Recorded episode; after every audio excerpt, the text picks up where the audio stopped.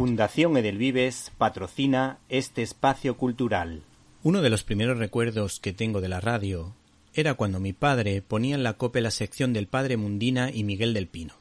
Esos recuerdos regresaron cuando la periodista Elia Rodríguez se sacó de la manga un programa dentro de un programa en el que estos sabios de animales y plantas nos daban lecciones de naturaleza. Por cierto, estos recuerdos van a ser los primeros de mis hijos que se acercan al transistor cuando Miguel del Pino habla del animal de turno.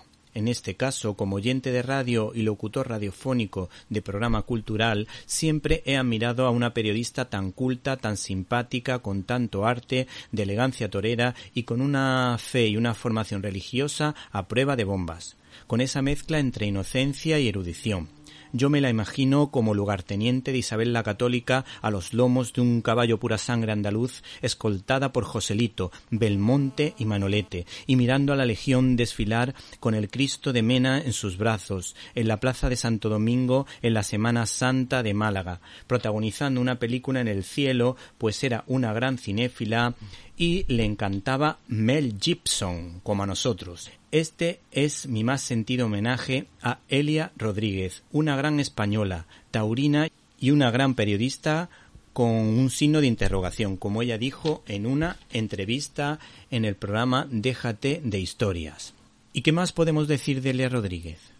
Pues que tenía una autopista hacia el cielo por lo buena gente que era, como decimos en Andalucía, no como la del actor Michael Landon, sino una buena carretera como la del Padre Mundina. Seguro que en ese lugar llamado cielo se le puede escuchar cantar alguna que otra canción de Queen, el himno de la Legión o la salve marinera.